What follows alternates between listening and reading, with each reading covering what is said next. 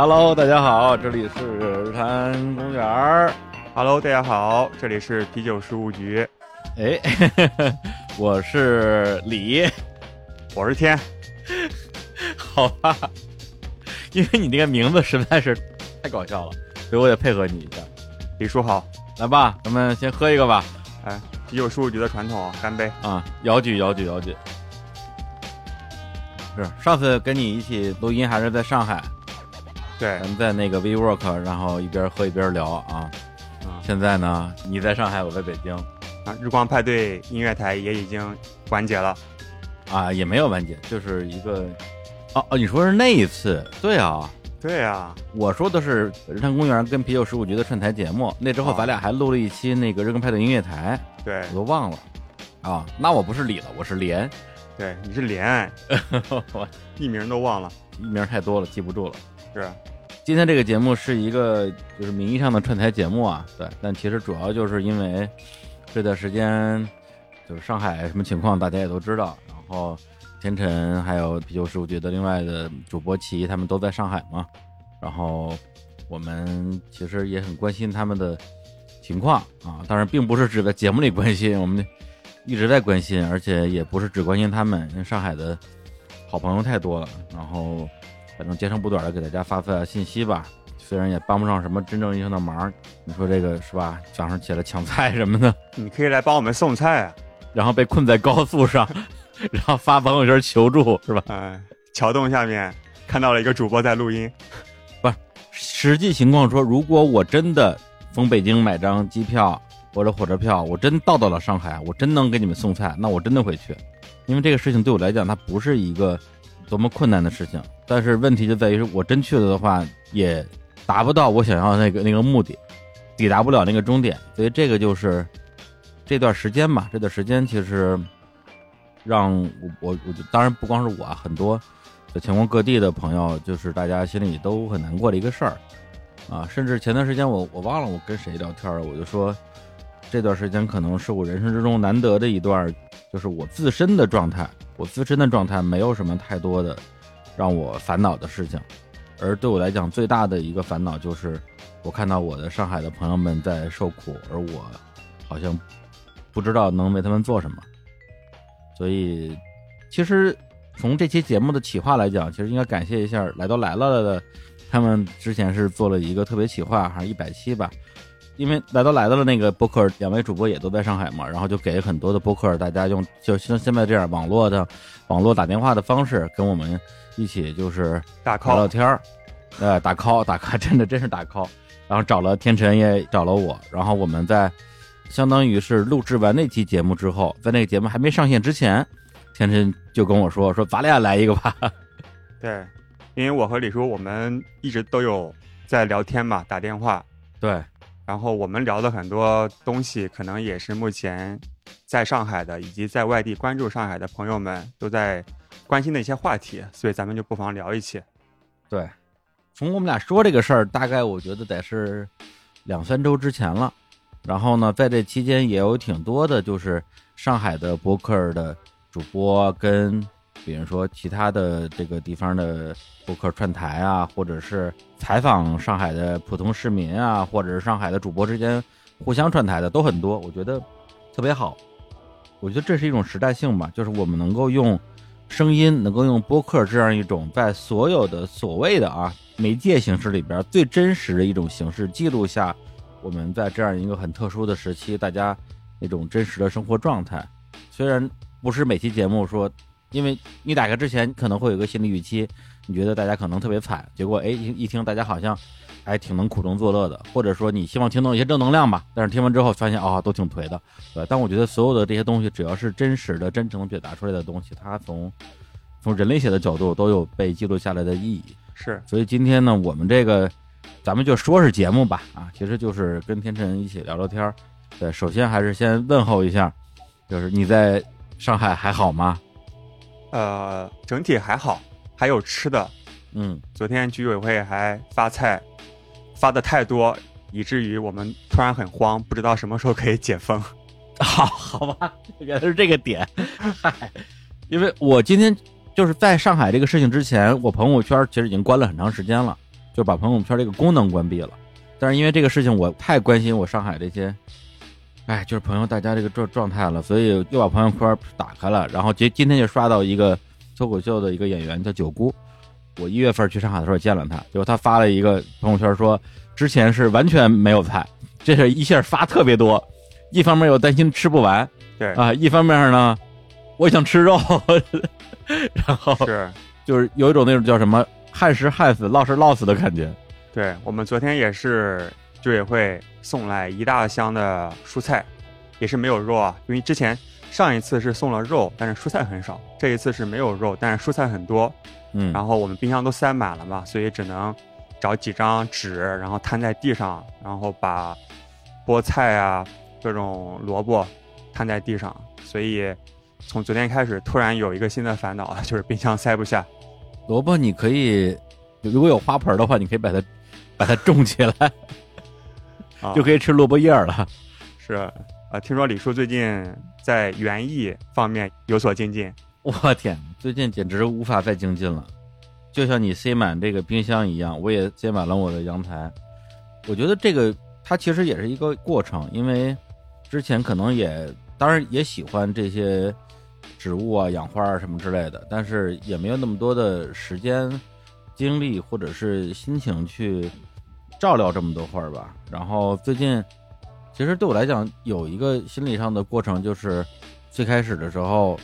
上海，你想，啊，一一直是很远了。二月份的时候，我委托天辰帮我在上海看房，对，然后这这个事儿呢，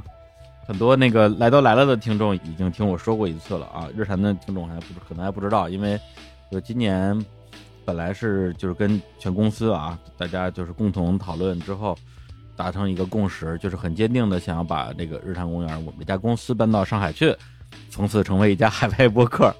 然后就让天辰帮我在上海看房嘛，然后天辰发了好多那个房子的信息啊，都非常的诱人啊，都是在一些什么什么路我都不记得，徐汇区是吧？什么巨富长，嗯啊，对，巨富长，徐汇区跟静安区嘛，我看那些房屋的照片什么的，就恨不得就想隔空下单了。但是一想，还是还是应该到实地去看一看啊，不要太冲动。然后就在三月初的时候准备了一个。当时好像也做了核酸，买了机票，好像我周六周日的时候还在跟朋友吃饭，跟淼叔吃饭。我说我过两天去那个去上海，然后梅二老师二哥就说说我下周末去上海。我说那咱们就上海见了，完全就是一个所有人都把去上海这个事情当成一个一定会发生的事情。对，然后到周日的时候，我就觉得好像形势有点紧张，有点紧张，然后再加上身边的朋友。他们也都说，哎，要不然你再看看。我说行，我说那我就再看看。结果就等了一周之后，大家就都对未来的这个形势就是一个比较，可以说比较悲观的态度了吧。后来我还有那个梅儿，我们就都没去。但但是确实也没想到，后来会变得这么严重。是我们也没想到，刚开始说是二加二嘛，然后后来又加二，然后后来又加二。莫名其妙在家里隔离了差不多十来天，然后后来放了两三天出去囤菜，然后四月一号到现在是整整二十一天。哦，这次也是意料之外吧？就刚开始可能很多人对于这次疫情的评估啊没有充分的预估，嗯，就以为可能封个两三天，哎，差不多了吧？就结果就一下一个多月过去了。对。而且咱们现在录音的时间其实是二十一号啊，但是截止到今天为止，好像我们还没有特别明晰的一个未来的预期，比如说哪天上海会恢复到之前的那种大家正常生活。嗯，就是我今年一月份我到上海，然后就让我就是完全的被这个城市的那种生命力所征服，然后下定决心要把公司甚至要把家搬到上海，觉得那种。那种魅力，对，就是上海。你说今年的几月几号能恢复成那个样子？现在真的是，我觉得谁也说不好吧。对，今天我们刚刚发了抗原，发了十天的抗原。我天！所以五一之前应该解封不了了吧？哎呀，那怎么样？那你二十多天了，这个物资的问题其实就还好，反正就是还算有吃有喝。我觉得最近几天，最近一两个礼拜吧，可能大家有一些新的渠道，然后以及可能配送团购的选择多了一些。嗯，其实最难的时候是刚开始的一两个礼拜。嗯，当时真的是就像网上传的段子一样，我们家附近好像唯一能够买到的一个渠道就是叮咚买菜，然后早上六点钟。放出来配送名额，然后每天就是五点五十分，闹钟起来，然后开始狂点手机，嗯，然后有时候可以点进去，然后买一个大葱，买个胡萝卜，就很开心，然后经常是点到六点二十，真的要点几百次吧，起码几百次，然后就什么都点不到，所以还是挺沮丧的，所以中间有一段非常的沮丧、失落的、非常不适应的这样一个时期。就无力感吧，我觉得，对一种非常无力，然后非常焦虑的感觉。嗯，当然最近因为大家对于各种团购的流程非常熟悉，然后也有嗯感觉有更多的配送的运力资源，所以物资的角度是比之前缓解了一些吧。对，有团购这个，哎不对，这个事儿咱俩聊过，好像你也不知道，就是那些团购的团长他们为什么有资源这件事儿。啊，我举个例子，因为我也是我们小区光荣的一名团长。哎呦，作为啤酒事务局的主播，然后我正好认识，因为我们家在闵行嘛，闵行旁边就是松江区，然后松江有一个啤酒厂的老板，也是我们的好朋友，所以我组织大家从他的酒厂里面团购一些啤酒，所以其实是个人的关系。嗯，然后我的理解是我们小区里面团其他类型物资的团长，也是因为过往。比如说个人的一些关系，或者是平时比较喜欢吃什么，然后加了水果店的老板，所以本来就有微信的这样一个联系。当然，现在也有一些大型的超市，像盒马、像什么 Sam's，也是开放团购的渠道。对，因为我确实不知道这些团购，他们就是说是不是有一些官方渠道，官方渠道可以去对接，因为你这个是属于私人渠道嘛。所以咱之前也看了挺多，就关于这种团购的这些段子吧。就比如说有一个人，他他要买，比如说想喝可乐，然后人家说五十箱起送，他就直接买了五十箱，结果成了这个小区非常富有的一个人。对，现在团购，其实你只要有东西，你先买过来，大家邻居都缺嘛。啊，我楼下那哥们儿，就是有一天突然神秘兮兮的问我，他说：“兄弟，要不要萝卜丝饼？”数量不多，然后我不敢在物业群里面发。我说好呀，多久送到？他说我已经买到了，我我给你直接送上来。我恍恍惚惚好像回到了中关村的那个时代。对，就他说他买的不多嘛，然后也只是给他认识的一些邻居，嗯，悄悄的问一声，就特别搞笑。然后还有让我想到，其实四月一号之前不是放了两三天假去囤物资嘛？然后我们去家旁边的菜场，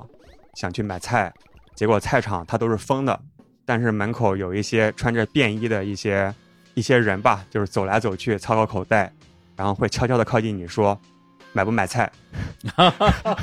然后先扫码，然后我待会儿给你运出来，就那种感觉，在做一些不可描述的交易。对，因为以前去中关村买盘的时候，就完全就是这样一个流程。过来一个抱小孩的妇女说：“买盘嘛。”对，然后你说 买，然后他就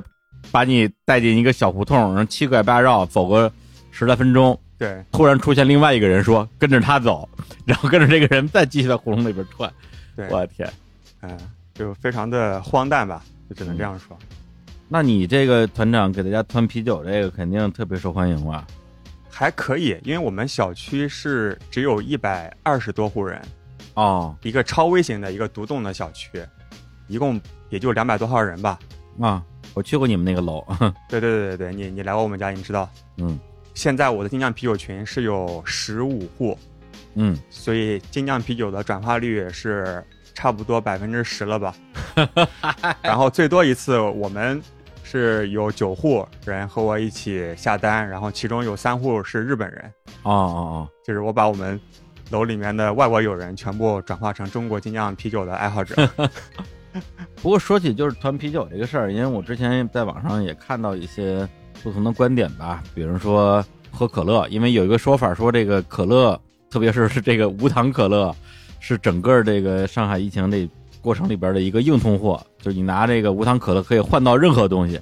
就是非常的硬，对。但是也有人会去质疑这个东西，就是说。因为它好像并不是一个生活必需品啊，你说是吧？生活必需品不就是吃喝拉撒嘛，是吧？吃饱，然后有水喝，包括这个手指得有吧，是吧？就这些东西。你说可乐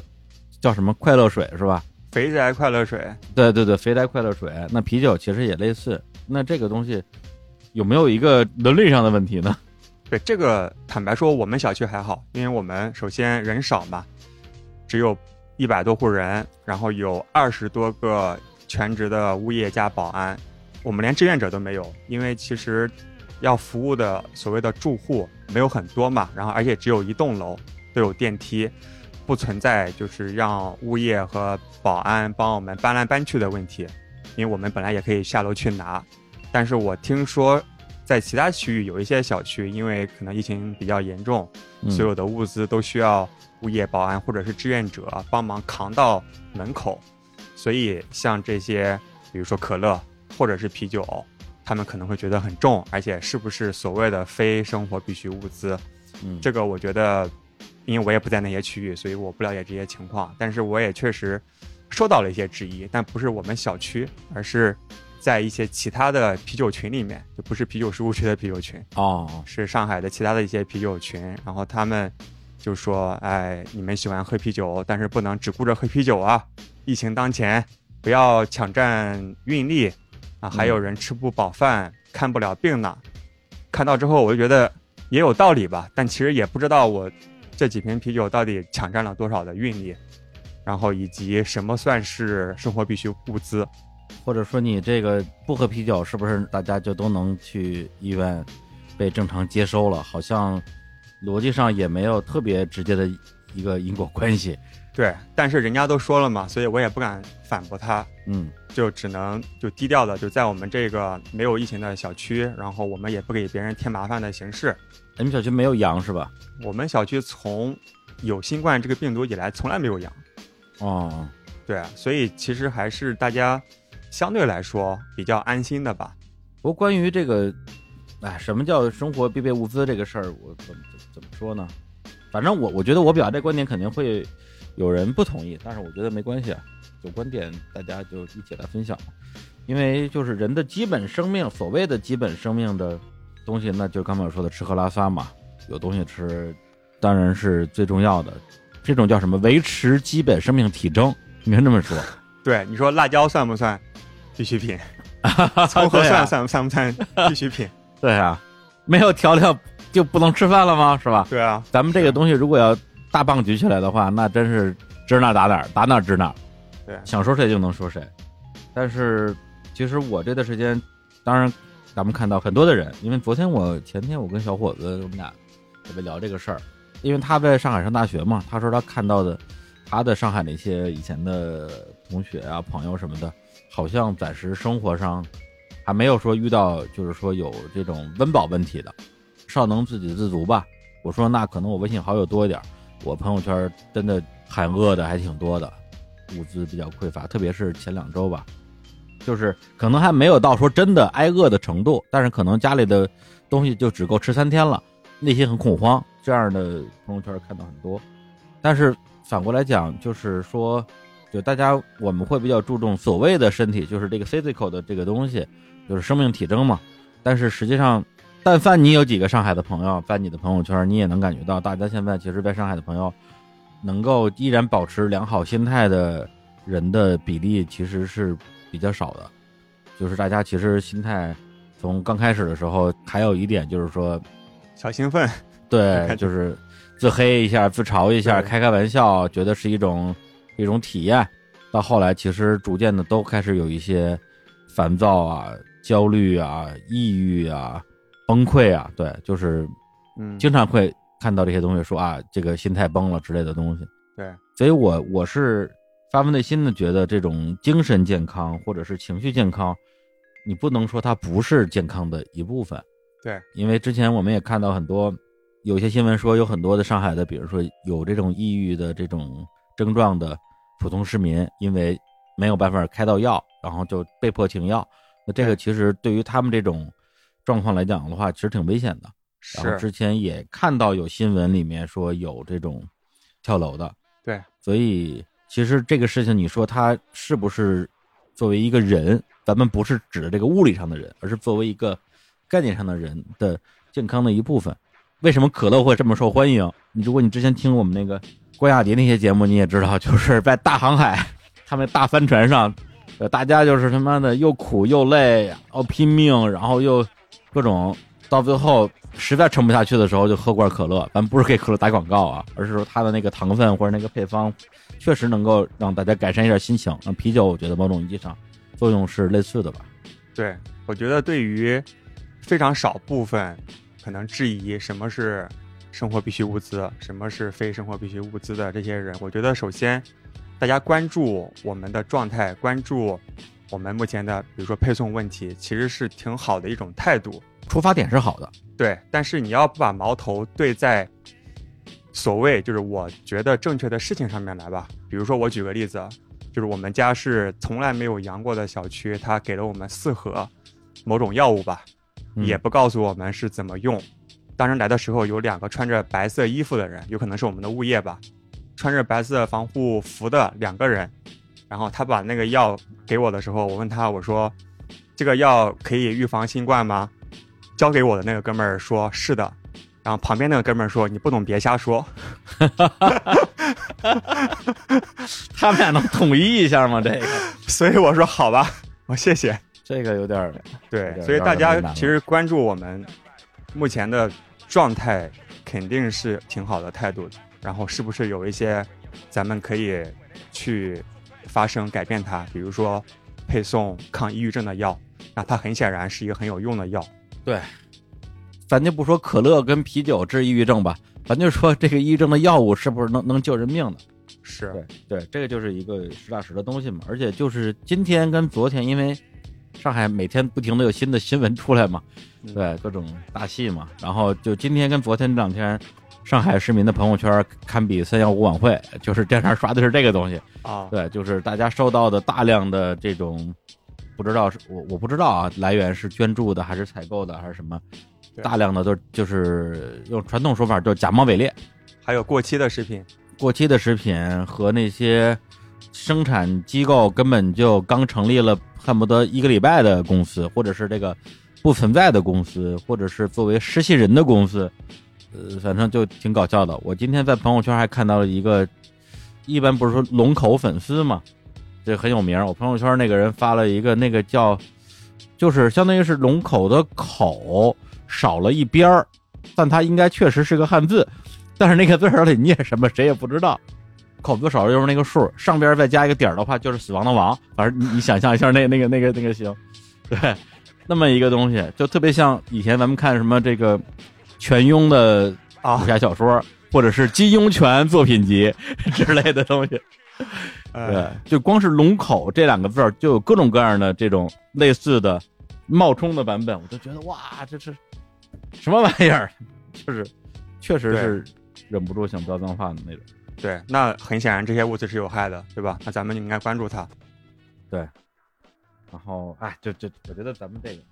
说呀，就类似于这种事儿，咱们要是说，那这个一期节目很快就过去了。对。我觉得咱们就点到为止，因为现在是网络时代，然后我们的听众相信大家也都也都上网，要不然你也听不了节目。然后，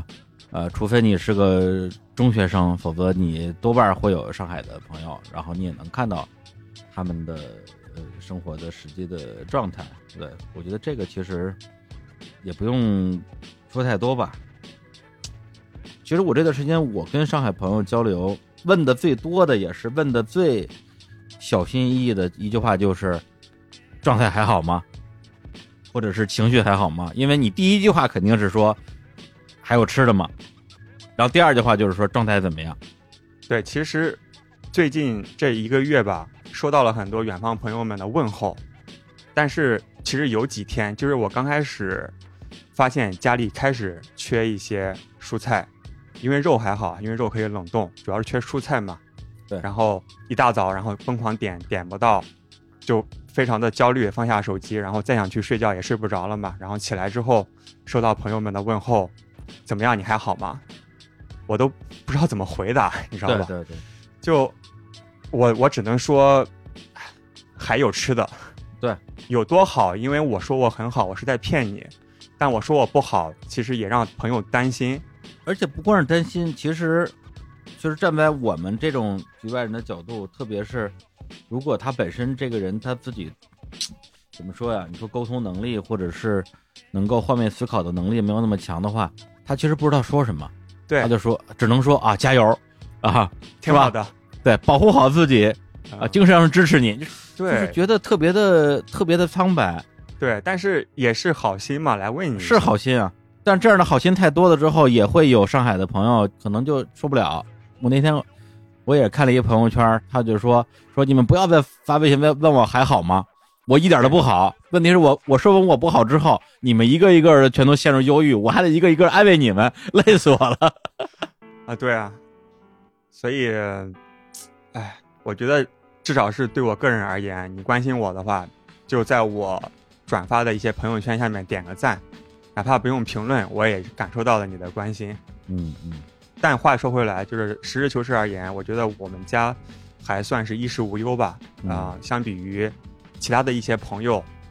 已经好多了。比如说家里有阳性的，然后或者是马上要生孩子的，然后或者是老人，因为家里的条件有限，连煤气灶都没有的。说他们是怎么过的，所以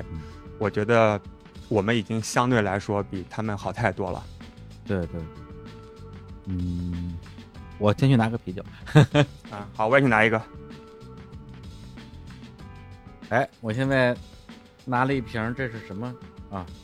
这个牌子天成 天成觉得不太好喝，我就不说名字了，因为我是在美团外卖上搜“精酿”两个字搜出来的一个啤酒。然后天成就告诉我一句至理名言啊，你再说一遍啊，对，这里有一个行业秘密啊，也是给大家选酒的一个小的 tips。嗯，你想去买一瓶好的精酿啤酒的时候，千万不要搜精酿，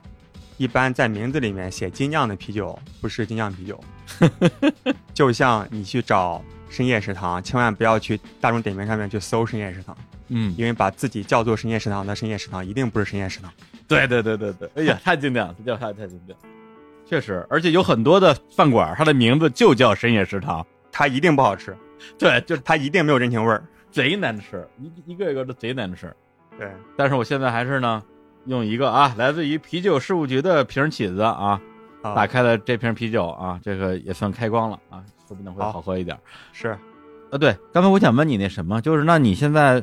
就是咱们现在姑且说生活物资吧，得到了一个基本的保障，然后。那你每天干嘛呀？你每天在家里除了像在这样网络录音、录个节目啥的，每天做什么事儿呢？啊，因为我们本来也是因为租不起办公室，在居家办公嘛，所以 本来你可以马上就可以蹭到日产的办公室了。哎，哎呀，这是对，所以可能和大部分的职场人相比，因为我们本来就在家里办公，所以对于日常而言变化可能没有那么的大，就是每天还是一大早。定闹钟抢菜嘛，要么抢到，要么抢不到。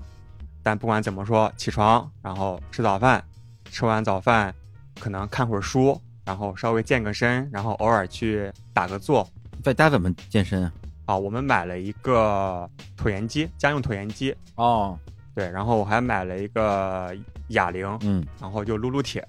哼，对，然后我还买了特别专业的打坐的垫子，就可以坐禅坐一会儿。之前买的是吧？对我之前就买了，但是这段时间用的比较多吧，使用率比较高了。是专业的打坐的垫子什么样的？我特别想下单，一会儿把链接发过来。就坐起来特别舒服呗，但是不是特别软的啊？因为一般来说你舒服要软嘛，但是软的话你塌下去了，其实对你的姿势不好。对对对，所以它要在软和硬之间取一个平衡。嗯，然后它。也不只是一个圆垫子，它其实下面还有一块儿，就是在一个硬的地板上面，你可以直接坐，你的腿也不会很感觉很硌得慌。嗯，对，这样，好好好，然后就打个坐，然后打完坐的话，我和尼克我们会给邻居做个咖啡，给邻居做咖啡，用什么做呢？哦，我们家有一个特别贵，然后之前也没怎么用过的咖啡机，就是一个所谓的意式咖啡机吧。啊，它可以做拿铁，可以打奶泡啊之类的。因为我也不太会用，是尼寇在做。嗯，好像是六千多块钱，然后之前没太用嘛。买的时候是怎么想的？买的时候他以为他会用，哦，结果他真的用了。呃，对，因为他买来之后家楼下开了一个 Manner，然后也不想自己做。但最近出不去小区，嗯，然后楼里面虽然人不多，但是也有一些，你懂的。其实，在上海居住的很多人对咖啡是有依赖性的嘛，大家每天就是想喝咖啡，对，然后也喝不到。然后我和尼寇我们就发起了一个小小的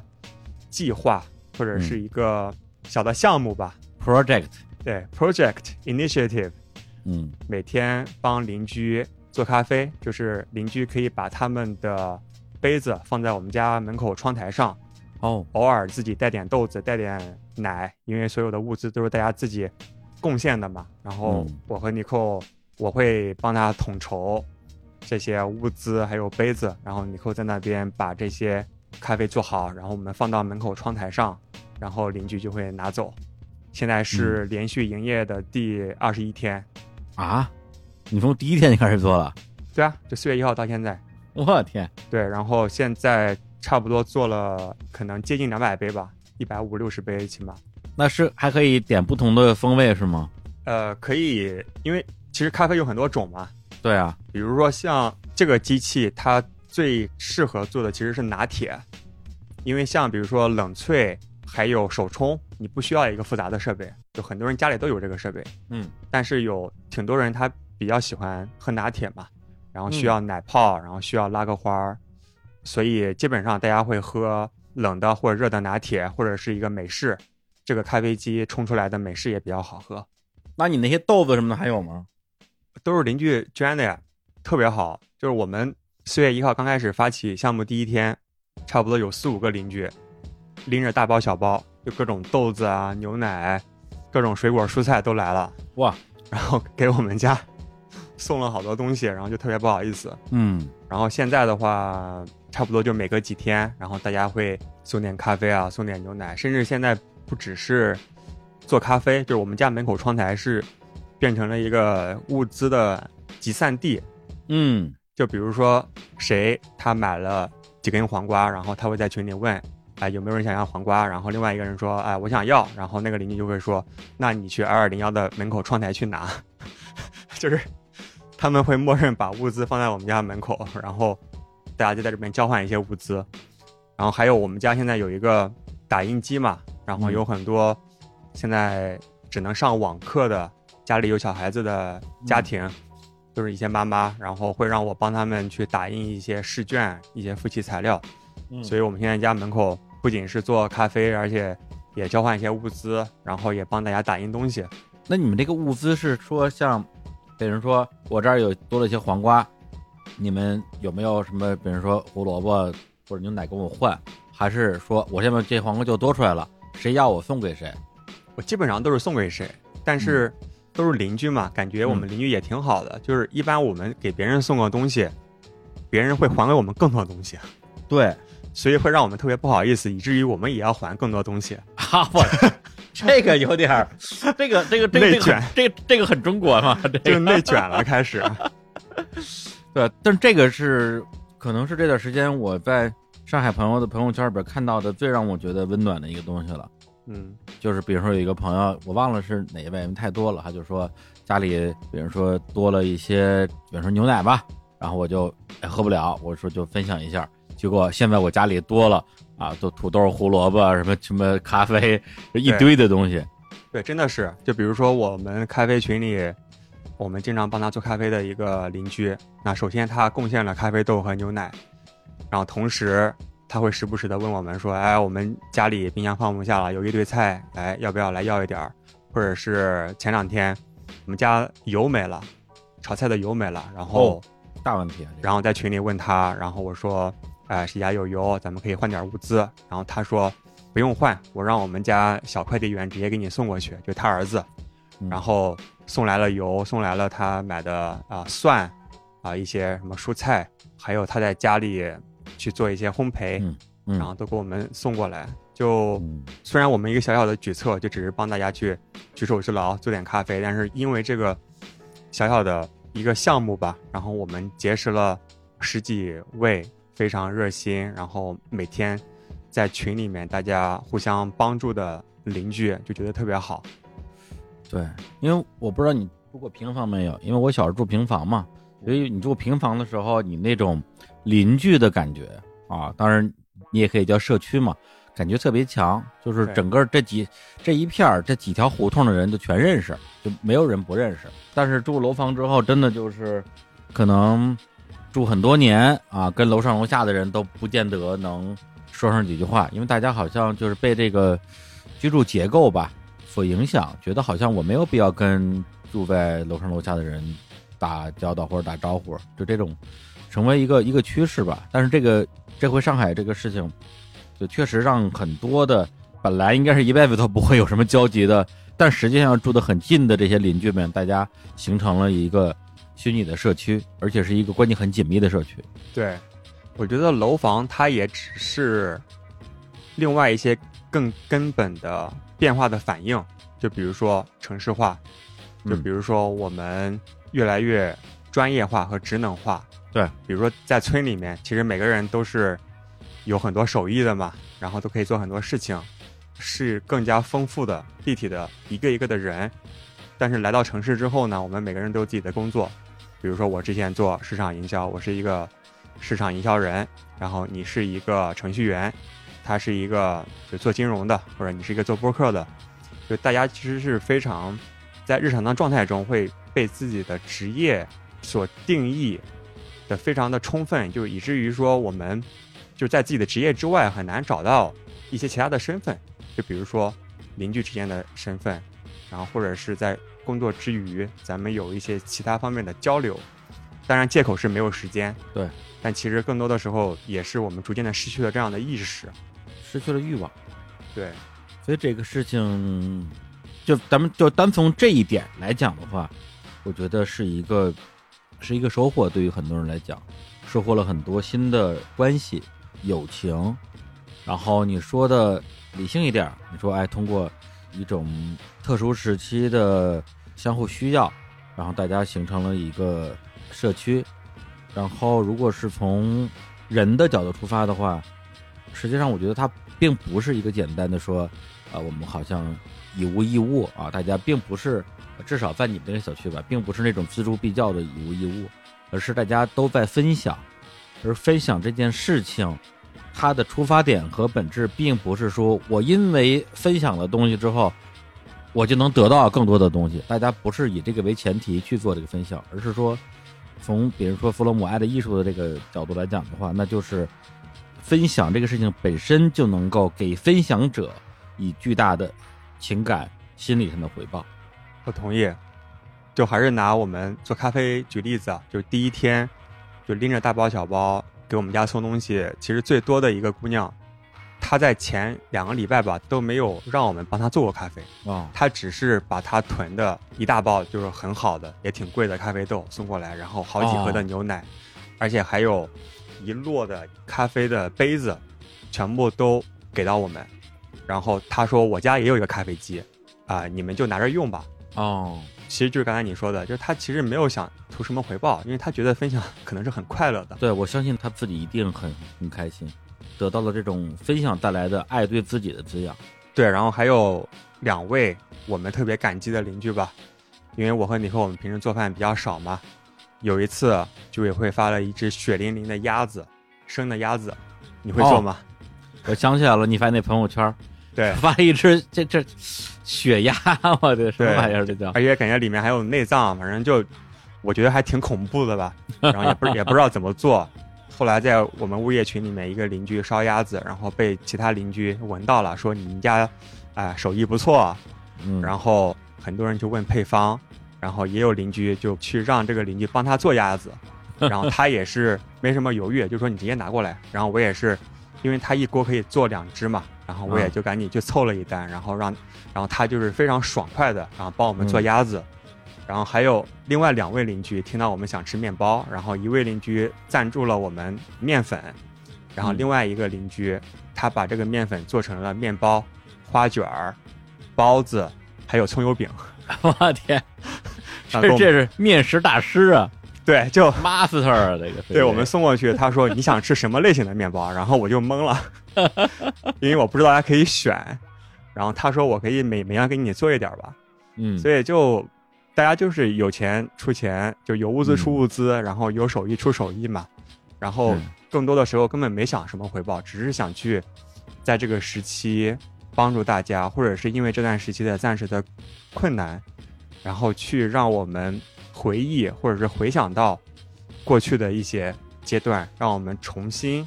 去触碰到对方，触摸到大地，而且是重新触碰到作为一个具体存在的人本身，是，而不是一个被社会化的、符号化的，然后公众化的那样的一个带引号的人啊！你是一个广告人，你是一个职场人，你是一个什么什么的人。对，因为人是非常立体和丰富的嘛。我们过往因为工业化社会的职业分工被过于的专业化和职业化了。嗯，我们每天想的事情是，比如说播客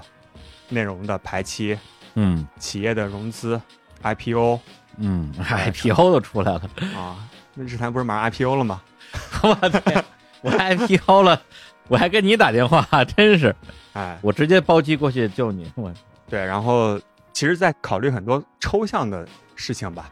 咱们每天忙忙碌碌，或者是谋划的很多抽象的事情。嗯。但是通过这次疫情，我们每天在谋划的很简单，就是这顿吃什么，下顿吃什么，明天吃什么。嗯。听起来好像有点可悲，但是从另外一个角度来说，这其实就是我们。作为一个活生生的人，我们原本就应该注意到的事情，只是过往我们每天忙忙碌碌，然后点个外卖，根本就没有关注这些实实在在的东西。嗯，对，就是说，因为这个情况导致大家不得不自己买菜、自己做饭，然后呃自己洗碗，这个事情听上去好像是有点狼狈啊，有点没效率，但是。你去反过来思考来讲，就是我们生活之中，之前咱们就说对于吃饭这件事情，会不会有点过于有效率了，过于追求效率了？对，就像给汽车加油一样，给自己咣咣咣加满，精确控制自己吃饭跟上厕所的时间，好把时间省下来去融资上市 IPO。对，这个这个是唯一的选择嘛？就咱不说对与错好与坏啊，是唯一的选择嘛？可能也未必吧。对。可能之前每天晚上叫外卖，然后吃大餐，吃了一堆东西，然后边看电视也不知道吃了什么。但现在就是每一盘菜都是非常具体的，你炒出来的东西，然后也会吃完，而且也会知道你在吃什么。所以其实和食物，就是和你每天的生活所需要的每一个步骤有嗯更多有意识的碰撞。这点其实和所谓的禅修，咱们之前想要去达到的状态还挺像的。非常像，就是有知有知的去连接世间万物嘛。对，就专注，就英文中有一个词叫做 mindful mindfulness，知道自己在干嘛。对对对。那过往可能是需要专门去周末去花个钱去禅寺里面，或者是去练习。那现在咱们其实每天都是非常的实实在在，都是非常的存在主义。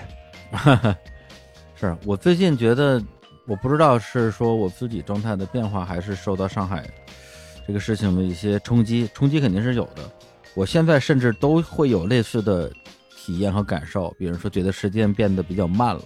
以前经常会觉得时间好快啊，啪一下什么几个月过去了，或者说哎，北京的春天就跟没有一样。我最近好像，比如说路边的这些不同的花儿啊，开放，迎春花啊、连翘啊、丁香花啊、玉兰啊，好像它们的这种变化比以往过去的。至少十几二十年的任何一个春天，都让我特别的去专注和敏感的去观察它们。然后小到说每顿饭吃了什么，然后吃的时候的那种对于食物的感受，然后再比如说刚才咱们开始说种花嘛，我觉得我对我来讲可能也是一种，当然因为种花本身是我的爱好，就是我很喜欢植物，然后最近也录了好多这种动植物的节目，某种意义上它也是一种我对抗潜在的这种情绪焦虑的一个一个方式，因为绿色的生命嘛，特别是你把它从小养到大，然后从病病殃殃养到很茁壮，然后养到开花结果，这个过程确实是能够给人一种很自然的欣悦感，然后以至于我在这最近两三个月里边买了，现在得有三四十盆不同的花吧，就各种各样的花啊，从比如说最好活的就是喇叭花啊，是我去年从大理的那个我住的民宿的院子里边摘出来的那个种子，然后。就是在上礼拜开花了，先是第一天开了一朵，然后第二天开了两朵，那今天已经开了五朵了，就一天开了五朵，就你就每天早上起的第一件事，你看哇，又又又开了好几朵花，而且特别快，从种下种子到开花，一共也就不到一个月的时间吧。然后你现在每天衡量时间的方式是看它的生长状态开了几朵花，而不是看一个时钟。对，这个它就会让你的这个生活有一个非常的实在的一个小小的标记，一个 mark。对，然后因为我种了好多不同的花有的是一直会开花的，比如说像像那个虎刺梅这种，有的是有那种花苞的，比如说买的像绣球啊，像栀子花呀，基本上有的就是这两天刚刚开了那么一两小朵，有的是可能马上就要开花了，还有一些花是之前可能放在公司养的，但是公司因为我们不坐班嘛，所以公司经常没人。然后就经常会把一些花养的半死不活的，然后我就看不下去了，就把这些花拿回来救一救。然后你把一盆马上就感觉就是生命垂危的花把它救活的这种成就感，其实也是特别巨大的。是，所以我之前养花其实也是那种特别怎么说呢，就就都不能说靠天赋，完就是靠能量啊，因为我自称绿手指嘛，呃，其实除了浇水之外啥也不干。但最近发现，因为你花儿多了，而且每一个花儿的那个脾性又都不一样，光靠浇水这个真是不行了。然后以至于现在我各种各样的花的这个肥料，几十瓶吧一箱，然后各种各样的药，就是因为会有很多的虫害嘛，一箱会根据一些就是我自己理解的方法去照顾这些花儿，然后每天跟他们，对，每天花大量的时间跟那些花儿相处，跟他们聊天儿，喂。为什么我变成跟跟植物聊天儿人了？然后去触摸它们，因为咱们在野外或者是在，呃，路边花园里，大家我们都讲功德嘛，大家肯定不会去拈花惹草啊，破坏环境。但在家里边，其实你也知道，就是说，哪怕你真的把它叶子不小心揪下来一片，其实也不会让它失去生命啊。甚至很多时候，别人养花修剪是很重要的一部分嘛。比如我有个薄荷，我就。经常修剪，然后越修剪长得越好，所以在这过程之中，其实它也是一种有别于人类、有别于动物的一种一种生命。然后跟他们的这种相处吧，我觉得其实对于自己的人的那种影响是很正面的，是很正面的啊。对，然后我也种了菜，虽然北京现在暂时没有被被封起来的威胁，但是我这个人比较安全感比较差啊，所以我呢就在这个。上海这个情况愈演愈烈的时候，先是囤了大概半年的食材，然后呢，买了一个冰箱，嗯，好，特别棒，冰箱是第一推荐的，对，买了一个冰箱，然后就之前不是我忘了是丁香医生还是还是什么推了一个帖子说，假如被这个叫叫什么风控关在小区里边的话，有这种风险，你需要囤哪些东西？我把那个文章里边写的所有东西全买了。所有东西都买了，我大概有一星期的时间，每天要花半天时间买东西，而且经常就是买完之后过了一两天发现不发货，然后你问为什么不发货，说因为这个物流啊什么发不了货，然后只好再重新买。哇，那那几天，那几天确实有点焦虑。你可以说下那个段子。嗨，那个很尴尬，那个是跟淼叔我们一起那个打飞镖啊，一会儿别说打飞镖的事儿。最近除了。养花之外，还 OK，还有两个生活中的重要内容，一个是做瑜伽啊，每星期做两三次瑜伽，然后一个是打飞镖，最近疯狂迷上了那个软式飞镖啊，每星期打两三次飞镖，然后因为出去打飞镖太贵了，然后我就买买了一个飞镖标盘放放在家里，天天天打飞镖。飞镖是小时候玩的那种一个针的可以戳上去，就是那个对啊，那个是硬式飞镖，就是头是金属的尖儿的，然后那个盘是拿那个类似于叫什么，就是像像棕垫那样的一个材质做的。我们那个软式飞镖，那个盘上都是小孔，然后飞镖的镖头是那个塑料的那个软塑料的尖儿，是吗？塑塑料，因为你你把盘上全是小孔啊，哦，所以你那塑料头就很容易就扎进去了。啊，懂了，对，比较安全，对，软式飞镖哇，关键在于它是电子的，然后它可以帮你自动计分什么的，你就不用自己算分了，而且还还有各种特别炫酷的音效啊，打起来特别有成就感。然后我们有一个飞镖小组，然后每星期都出去各种活动，但这个飞镖感觉对于锻炼身体的角度没什么帮助吧？啊。就就看就看怎么定义锻炼身体。你要说从减肥的角度，肯定没什么帮助，因为我因为我上网看了大量的飞镖的视频啊，我发现这个日本的这些飞镖选手啊，特别是这个女性选手，哇，那简直是颜值太高了啊！这个坂口游戏会啊，那个叫什么来着啊？忘忘忘了忘了名了，哇，太好看了，我就是看的停不下来。但是那些男子选手，特别是欧美男子选手，哇全都是光头大壮，我天，一个个壮的不行，肥的不行。我说我天，那飞镖的终点就是这个，我我还是别练了。我哎，我我有一个猜想，他们可能就是之前在酒吧里面玩的，嗯，一边打飞镖一边喝啤酒是吧？我我真的可能是，呃，不排这种可能性，因为我们最开始打飞镖就是因为去酒吧里边没事干，哎，说这个飞镖咱们打一下吧，结果一下就就迷上了，也就最近最近一个月的事儿。嗯，但是它有两个好处，第一个是它对你的体态是有帮助的，因为打飞镖的时候你整个人会站得很很直很直挺，至少不会勾肩驼背。第二个是对于锻炼专注力特别有帮助，因为打飞镖你除了说你说我我身经百战，我技术好，我指哪打哪，但是你看那些特别专业的选手，如果大家最后都能做到指哪打哪的话，那不就全都是把把中红心，然后全都并列第一了吗？到最后其实还是有。心理层面的一些练习吧，就让自己能够在一种无论是压力还是一种情绪的状况之下，但当然我这我这水平可能也也没到那个，也没有到说靠情绪让自己不失误的程度，但是偶尔你会感觉到，就是说我这一下能够一下，比如说打中一个三倍区，靠的就是我出标之前的那个那种信念啊，就是我中，所以这个。也就放任自己去沉迷了，对，嗯，就去打飞镖，然后淼叔就问我们囤货了吗，我说刚开始囤，他说我囤了好多货，我说你都囤啥了？他说囤了那个土豆泥、金枪鱼罐头，还有什么一大堆。我说这听上去都不错呀，把链接发我。然后淼叔也很热心，啪啪啪把链接发给我了。发完之后我就下单了，然后下单之后过了一天还是两天没动静，我就问那个卖家，我说怎不发货呀？然后他说：“哎呀，上海风控发不了货。”我说：“我不在上海啊。”他说：“我在上海。”我说：“ 我说哦，我说哦，兄弟保重。”那单是目前为止我下的所有单里边唯一一单，至今未发货的，已经下单了得有快俩星期了。然后我也没有取消。我觉得就是说，假如有一天他们解封了之后，我还是希望能够收到他们的这批货吧。嗯，如果北京那时候没有被封的话。嗯对，我们最近卖啤酒也是，虽然咱们是一个线上的媒体平台，嗯，但我们现在主要收入靠卖啤酒嘛。对啊，最近收入，哎，受到了巨大的影响。很多人不理解，他们觉得你们又不是线下开店的，和你们有什么影响呢？是因为现在全国各地都是各种封嘛，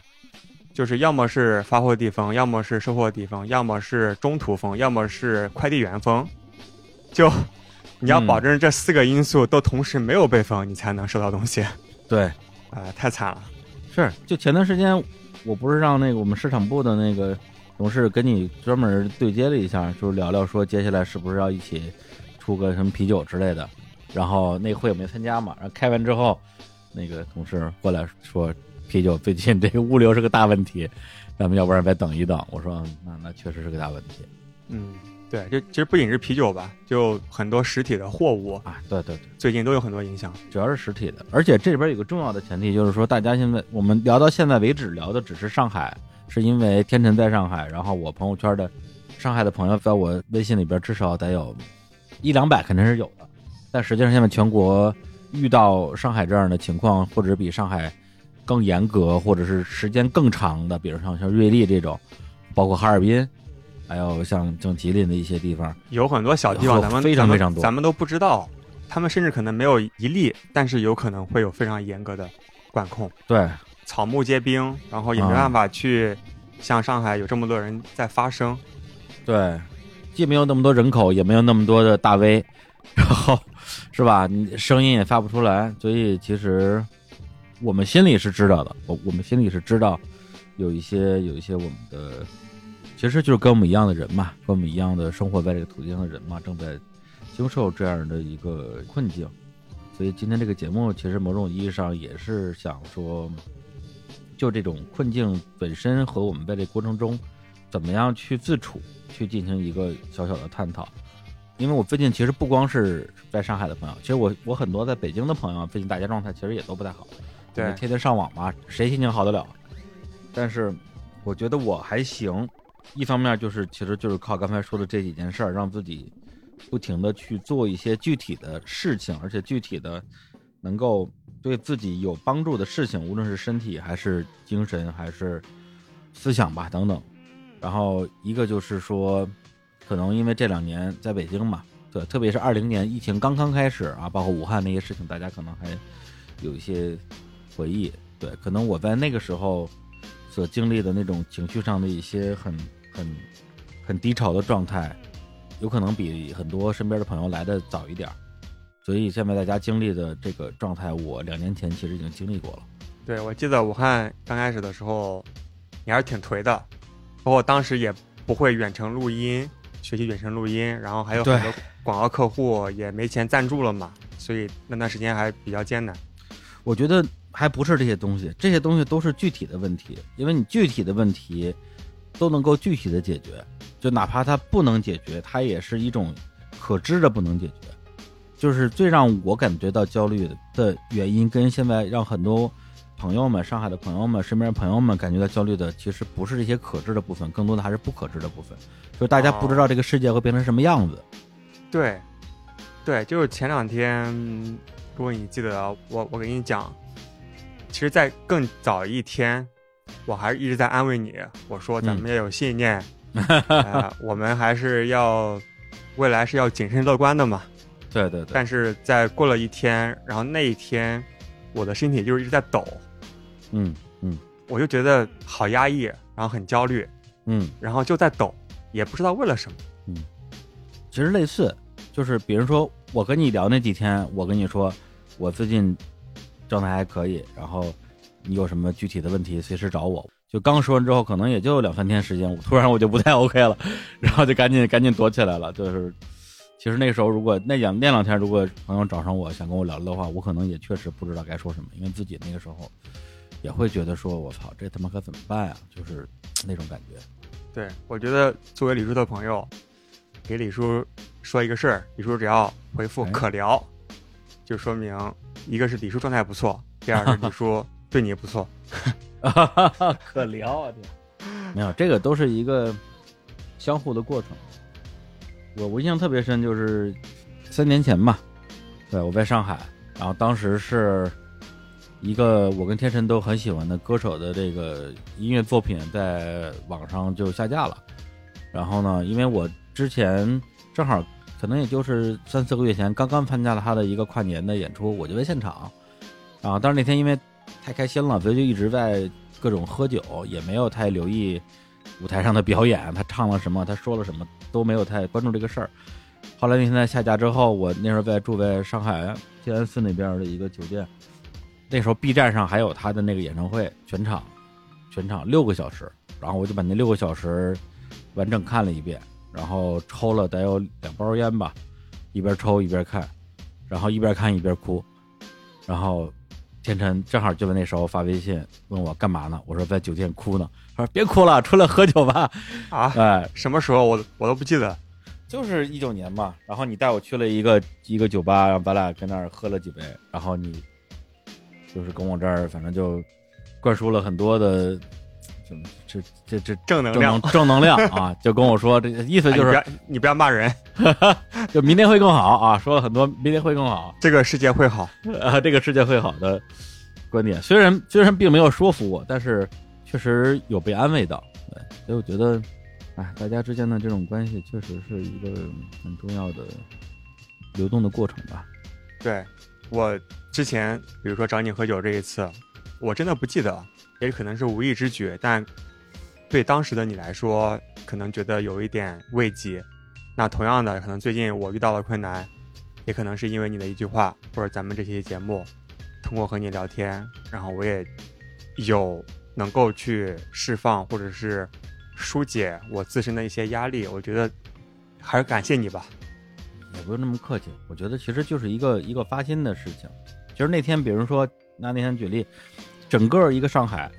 就以我当时的状态，除了你之外，没有第二个人约我，我会出去的。我肯定就是说，我操，我状态不太好，我我自己待着。对，但是你叫我出去的话，因为我因为我知道你知道我在想什么啊，你我明白你明白我这件事情，所以我我我觉得咱俩可以去去去喝一杯聊聊天那个状态。那反过来讲，在这个状态之下，其实也是类似的嘛。对，然后包括今天我们录的节目，现在其实也录的时间不短了，说了很多，呃，很没有什么。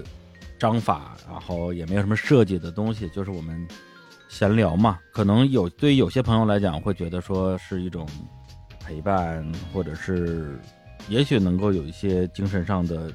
支持的东西。当然，也有可能会由于我们俩的某一句话、某一个观点，然后会有一些朋友觉得冒犯。但我觉得这个东西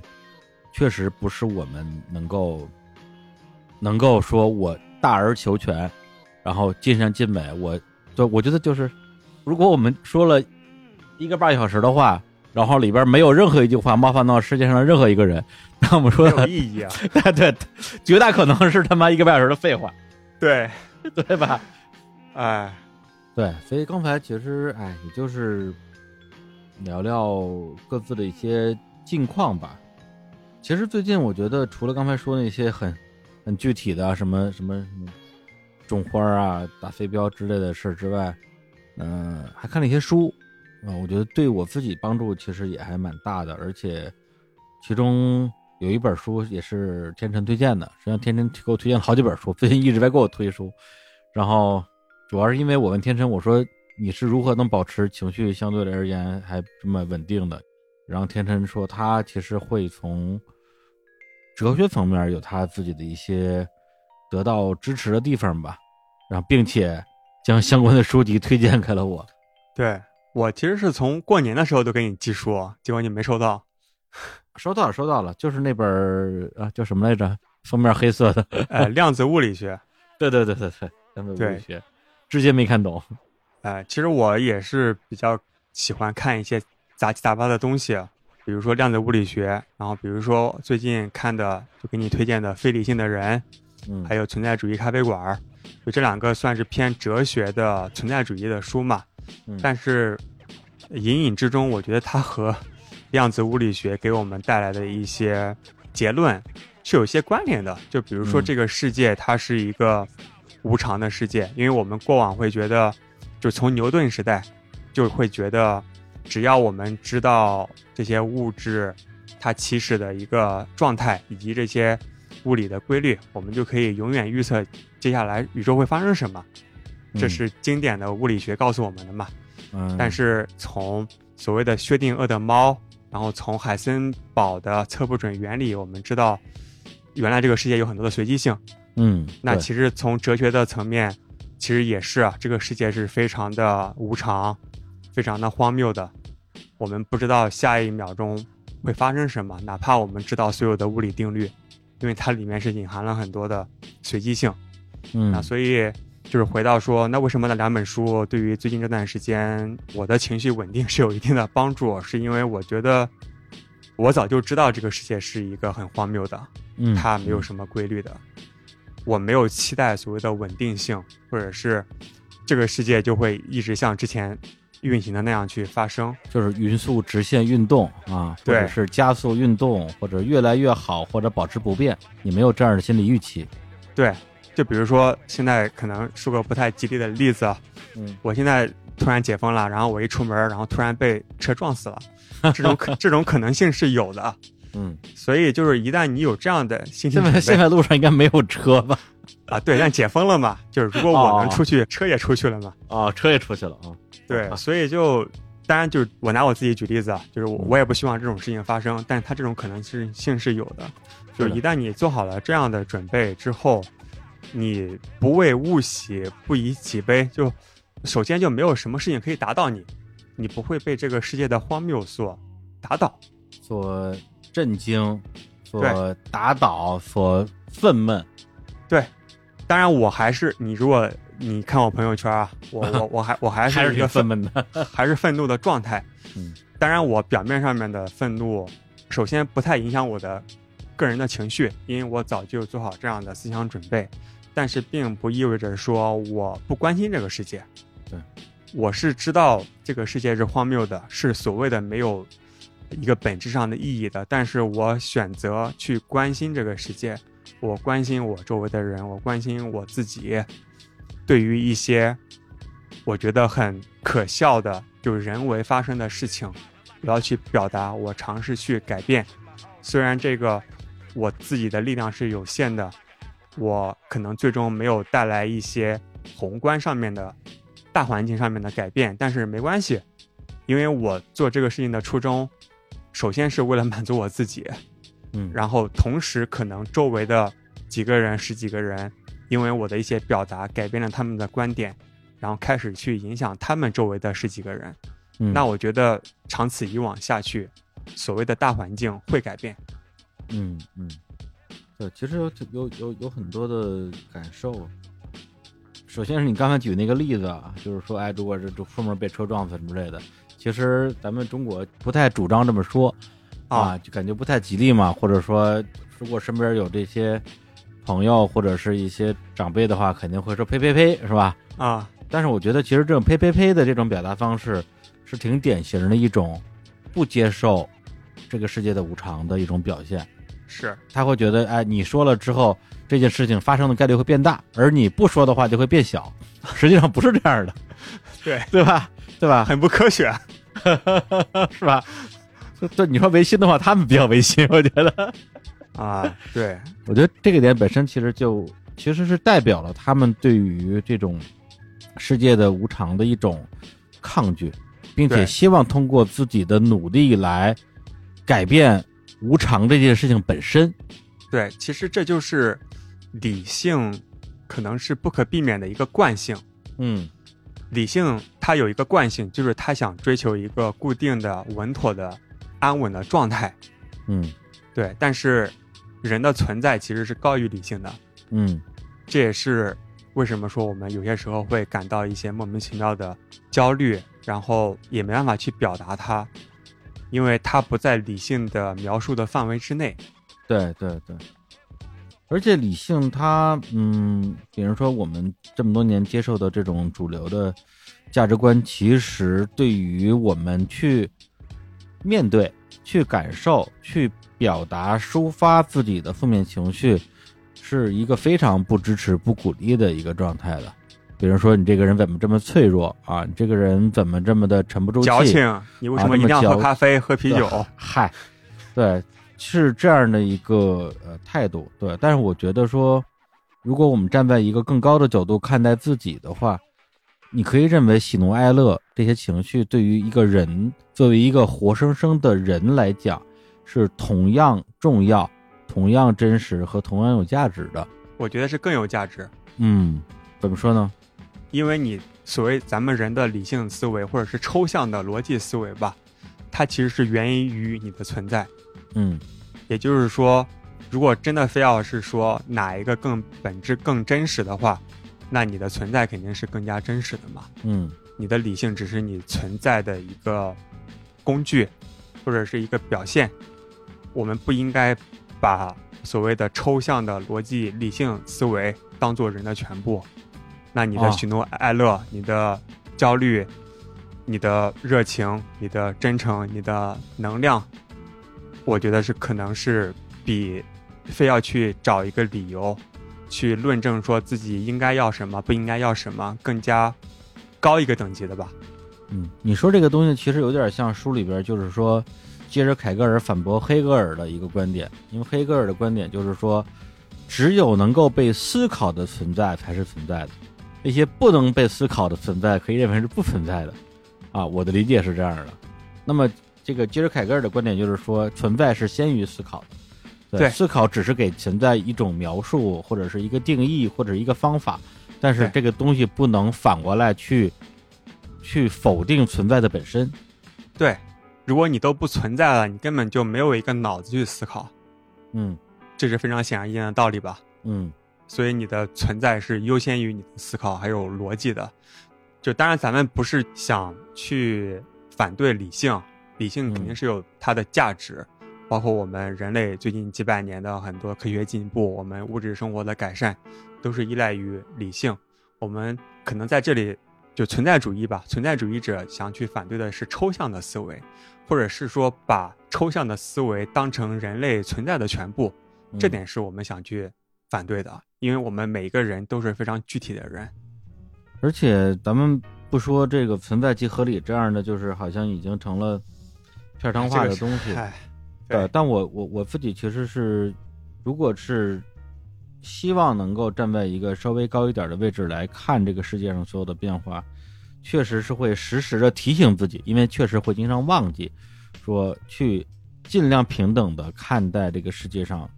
所有已经存在的东西，当然这里边有一些是非常让人痛心的，让我愤怒的。这种愤怒也是一种真实的存在。那我去感受它，然后我去跟这种愤怒相处，然后我去把它表达出来。这些东西其实都是真实的去面对存在的一个过程。对，就这里其实也是有一些概念上面的区别。比如说，咱们说有一些不合理的规则，它好像也存在。但是它其实不是一个 真实的存在，它是缺乏存在，所以才会有一些明显，比如说对于人性的不尊重，然后一些这些不合理的这些规则，我们还是要回归到人的存在。嗯，对对对，还是要回归到人的存在。就是刚才你说的那句话，什么存在即合理，这是一句非常有毒的一句话。嗯，它非常容易容易被误读。对，就是被居心叵测的人拿去说，我不管做什么事情，我都是有道理的，因为存在即合理。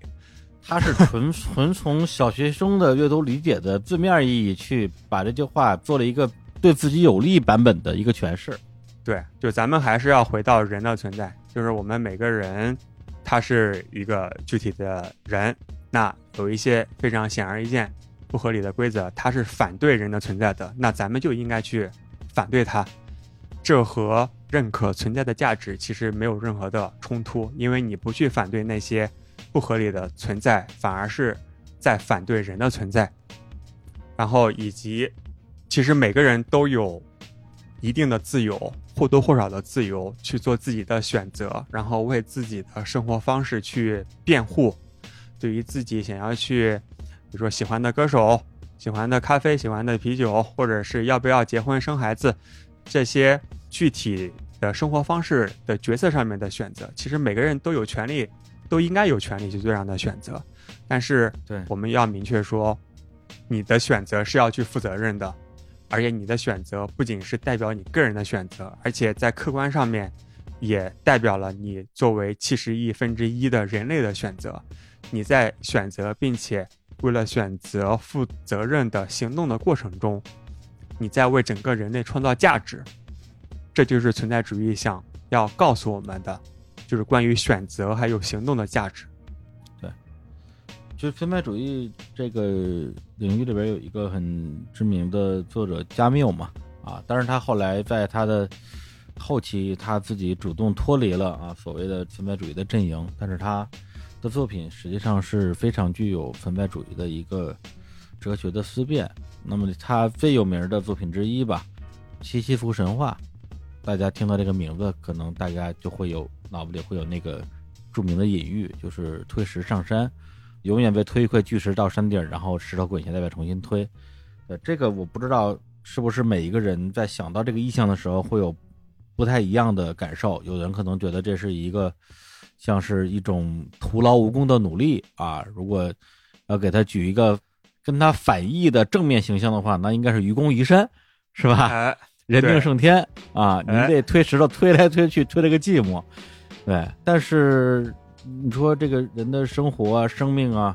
无论是作为人类的整体，还是作为一个个体人类，有的时候我确实会觉得确实没有意义，确实没有意义啊。咱们说的终极一点就是都会死啊。如果人如果所有人到最后你去所有的这些荣华富贵、功名利禄、快乐悲伤，到最后都是一坡黄土的话，那我们折腾个啥呢？但是大家不是还在这个过程之中去追求，在这个过程之中自己想要的那个东西嘛？那有的人对有的人来讲，可能是是一些感官上的满足，啊，食欲、肉欲、金钱欲等等这些。那么对于，比如说刚才我们说的，就是在一种相对动荡的或者是困难的环境里边，我们努力的让自己去做一个正直的人，去做一个正常的人，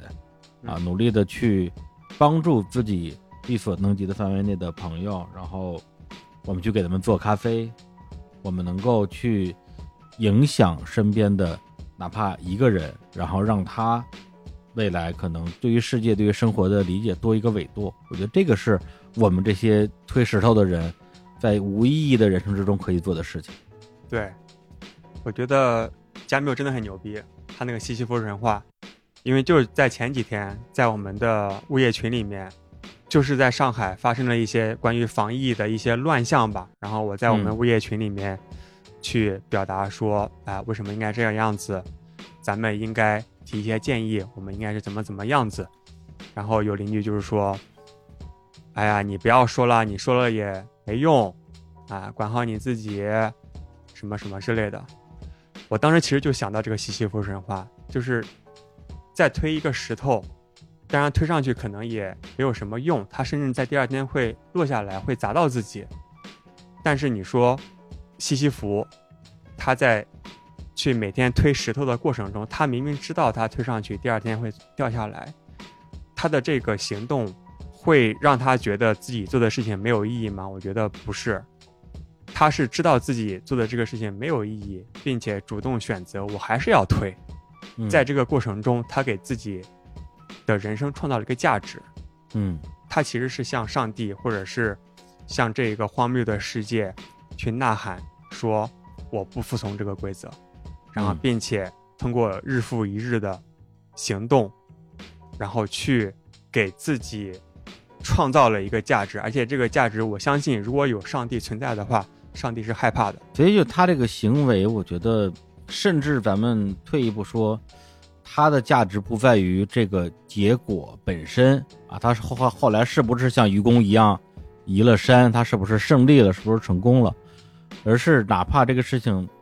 一直停留在这样一个推石上山的过程之中，我们看不到未来的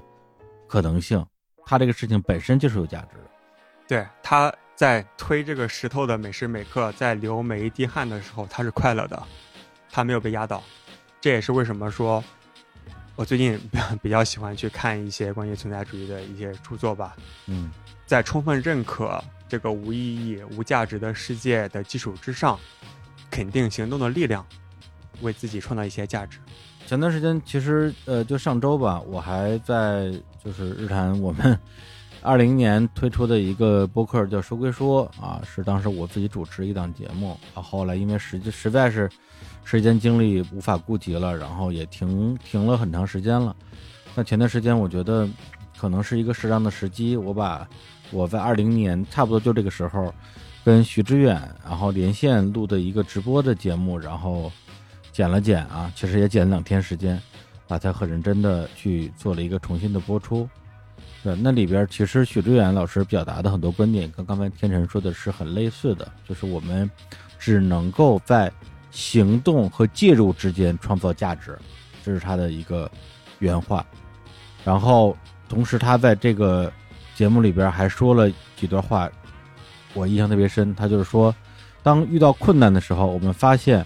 我们最熟悉的、最擅长的东西会暴露出来。如果你不是一个诚实的人，那你就习惯于用谎言来应对这件事情；如果你不是一个正直的人，你就会用躲避的方式来应对这件事情。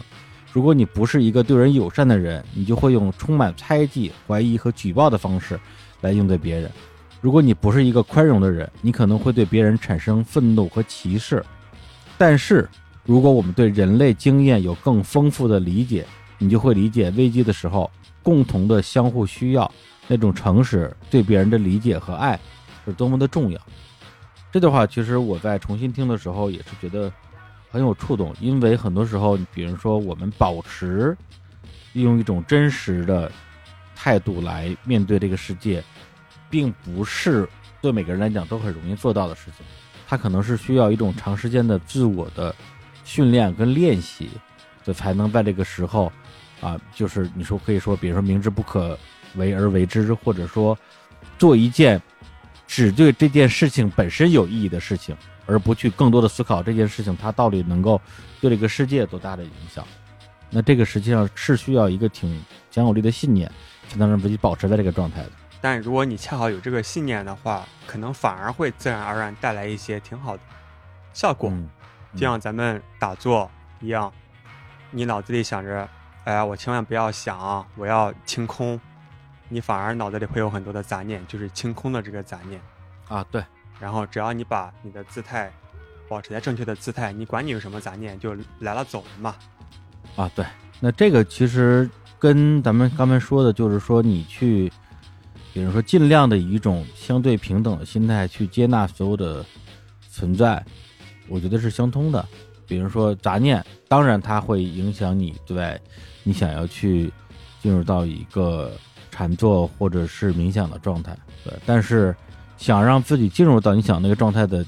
就是我自己理解，第一步就是你要去接纳这个杂念，对，因为想去去除杂念的想法本身也是一种杂念，是的，所以串起来了，哎，明知不可为而为之，嗯，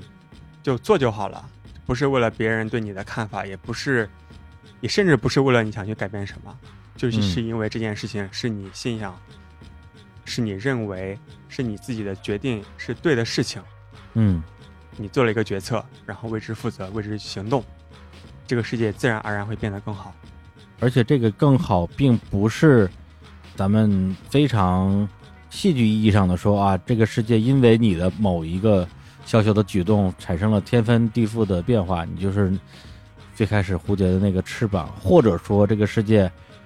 虽然没有变得更好，但是你的生活变得更好了。我觉得都，都不是这些具体的、具体的结果，就是你做了一件会让世界变得更好的事儿。这件事情的好的结果不一定会作用于你，但是它即使没有作用于你，这个世界还是因为你这个行动变得更好了。但是我觉得，如果你在做这个事情的发心初衷是做一件让自己觉得有价值、有意义的事情，其实你自己的生活、内心世界会变得。一定会变得更好啊！对，对，同时也有可能让周围的世界变得更好。反正刚才就是聊了一下这个所谓存在主义这个概念，还有刚才提到这这本书啊，叫《非理性的人》。呃，我觉得对我来讲，它是一个在这样一个比较特殊的时期，能够丰富或者是重新建立我对世界的认知系统做的一个学习吧。然后我自己觉得还是挺有收获的，所以大家有兴趣的话，也可以去看一下这本书。然后还有另外一本书叫做《存在主义咖啡馆》啊，我也买了，还没还没来及看呢，非常推荐。那稍微给大家做一点小分享吧，因为刚刚说了一些这个体育运动哈，什么扔飞镖啊、种花啊，种花也是体育运动。然后最近也嗯，稍微分享一下我最近看的看的一些书跟电影，呃，还有听了一些这个音频课吧。呃，首先电影的话，因为最近。北京那个电影资料馆还是有挺多的这个大师的经典在重映的，而且能在电影院看到这些电影，肯定是一件特别特别爽的事儿。所以给大家推荐的是那个塔可夫斯基的《飞向太空》和《潜行者》，还有这个费里尼的《甜蜜的生活》。费里尼其实也被认为是一个电影行业的存在主义大师。然后确实，就特别是《甜蜜与生活》，我看完之后觉得，嗯，确实还挺存在的。怎么存在法？大家可以去看一看。然后那个，呃，音频课的话，我最近主要是在看理想平台听一个，呃，老师叫周连啊，连是三点水一个廉颇的廉。那课的名字叫做《惊奇之旅：简明西方哲学史》，啊，就是从古希腊哲学开始讲啊，苏格拉底、柏拉图、亚里士多德。啊，这些天天辰应该都挺熟的吧？呃，略知一二吧。哎呦，还挺谦虚，略懂。对，就是在我在给花儿什么浇水啊、换土啊、杀虫、施肥的时候，听他的这个哲学课啊，真是绝配。当然做饭的时候也可以。然后，呃，另外就是刚刚提到的这本书了，就是《非理性的人》。刚刚其实，呃，天辰从自己的角度也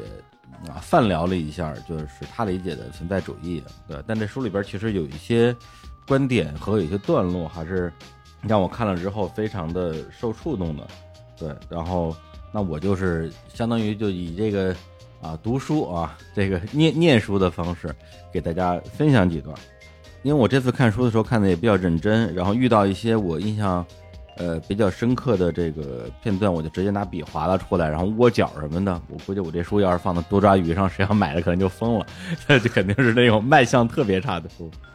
然后第一段是这么说的，就是是一个呃，就是存在主义哲学家，就基里凯格尔，他说，他说现代运动的主流是日渐趋向群众社会，而这意味着随着生活的日益集体化和外在化，个人便死掉了。而现在时代的社会思考是由所谓的多数法则决定的，每个个人具有什么品格是无关紧要的，只要我们有足够多的个人加在一起，凑成了个多数，即凑成了大众和群众。凡群众所在之处，便有真理。现代世界相信如是，就是他所说的这种外在化和集体化。其实大家从字面上也不难理解。其实集体的话，就是说，呃，本来每一个人是一个富有生命力的鲜活的个体，对。但他一旦成为集体或者自我，特别是自我认知为集体的一部分的话，他作为一个人的很多的特质就被消除掉了，而。每个个体的差异和需求实际上都是非常不一样的。一个环境，它优先满足的是整个集体的利益的话，那每一个个体的利益就很难被，呃，充分满足。而外在化呢，呃，其实它讲的就是说，人的一生的一个命题，就是在真实的自我和自己伪造出来的那个自我之间，啊，去做一个选择。对，那我们现在大家科技也很发达，然后在这过程之中。呃，我们越来越多的去追求新奇的事物啊，满足自己的欲望，但实际上某种意义上可能是距离自己内心最远的一个人类文明阶段啊。当然，他说的是一五八年啊，呃，就是那个时候他对世界的一个观察。对，而且是在美国社会，啊，他是个美国人吧，就在美国出版了这本书，所以要联系一些他的所处的社会环境。然后第二个点呢，其实就是关于最近，其实身边很多朋友，无论是在上海还是不在上海的，好像大家，呃，整个情绪状态都不是特别好。然后半夜，因为我我我我最近也有点失眠，有时候半夜两三点刷朋友圈，发现大家好像都醒着啊，好像有很多的人在这个时期丢失了睡眠吧，呃，还是因为不够安心嘛。对，那么就是关于这些，咱们姑且。称之为啊，所谓的真的是打引号的负面情绪。那这个呃，吉里凯格尔他也有一个观点，就是说，像这些情绪，它是生命的一部分，一定要勇敢的面对他们。如果说现代社会的抽象性使得所有的情绪都受到压抑，那么受压抑最深的一定是那些所谓的消极情绪，而积极的情绪，比如说爱情或者喜悦，凭借流行艺术等情绪夸张手段表现出来，这对精神造成的破坏。很可能比那些情绪的直接压抑还要更厉害些。现代人比原始人更加远离他自己的情绪的真相。一旦我们消除掉恐惧的震颤，消除掉因畏惧而生的汗毛直竖，或者由敬畏而生的颤抖，我们也就完全失去了神圣的情绪。这个其实跟我这两年我自己个人的一个感受体验还蛮相关的。对，因为现在就是把大家的这个状态，如果简单称之为情绪不稳定的话，那我觉得是这方面的翘楚啊，我都我都情绪不稳定两年了，然后这两年也花了很多时间去跟自己对话，当然我也有我的很多的老师啊，就是导师或者朋友吧，在这路上有很多的引导。那么其实无论是这本书也好，还是我的那些导师们也会告诉我，就是说我们。呃，从小受到到大受到的教育会告诉我们说，你这个人应该积极、乐观、坚强，啊，努力，啊，这个还有什么呀？包容啊，等等这些。对，但实际上，我们所有的愤怒、恐惧、担心、焦虑啊，甚至是一些呃听上去非常负面的东西，比如说呃嫉妒啊、恨啊，或者是不原谅啊、不包容，它实际上都是我们只作为一个人身体里面、我们精神世界里面最最真实的表达。而这些情绪它滋生的时候。往往只有一个出发点，就是保护自己，对，所以实际上某种意义上是可以以一个更至少自己啊，就咱们不说外界怎么去定义啊，你这个是正能量还是负能量，至少我们自己是可以以一个更平等的一个心态去看待自己在这过程之中出来的各种各样的一个情绪的，因为这些情绪的诞生的这个过程，并不是想要去伤害自己，它可能更多的是想保护自己。但是如果你自己认为这是一个负面能量，你要你要压制它。咱们平时咱们就说失眠这个事儿，就是就是会让你整宿整宿失眠，最大的原因不就是因为你会担心自己睡不着吗？对吧你你不想失眠，你想睡着，反而睡不着了。所以很多时候，当我们有一些情绪啊，比如说恐慌、愤怒、焦虑这些东西，我觉得，呃，我们可以让它存在，我们可以去拥抱它，我们可以去包容它，我们可以把它去表达出来。而不用担心这个东西本身会伤害什么人。反过来讲，就是你自己对自己这种情绪的否定，对你觉得自己不应该有这种这种情绪，这个过程反而会伤害到自己。所以这是我自己这两年的一个亲身的经验吧。对，所以其实关于焦虑啊，我这里想补充一下，其实也不是我的观点，而是海德格尔的观点，也是在这本书里面他有提到过。他说，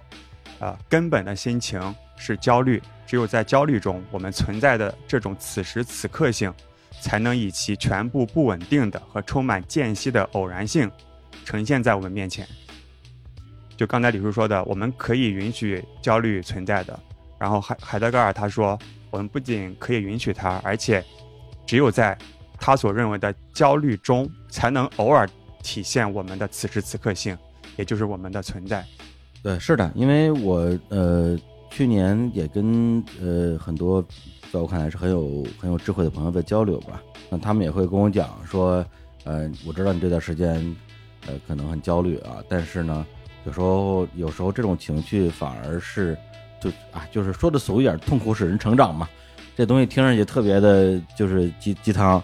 然后呢，特别是正在痛苦的人就会甚甚至心里会产生很多的愤怒情绪。说我我现在感觉到只有痛苦，有什么成长？没有成长啊！那你凭什么说痛苦使人成长啊？对，但是有一件事情，我觉得是确定无疑的，就是痛苦确实使人思考啊。那这个思考的过程之中，如果你能够有一些收获，那么它当然可以被认为是一种成长。所以有句话说，发现自身的精神贫困本身就是一种积极的精神战利品。痛苦使我们感到我们还活着。也是之前看到某一位存在主义大师说过吧，他说有多少人是在你死前的那一刻，突然意识到我靠我还活着，这个就是这本书的那个开头的第一页的第一句话，对，就是也是吉里凯格尔说的，他说的是一个人对自己的生命心不在焉，直到他在一个阳光明媚的早晨一觉醒来，发现自己已经死了，他才意识到了自己的存在，对，而实际上有很多的人可能啊。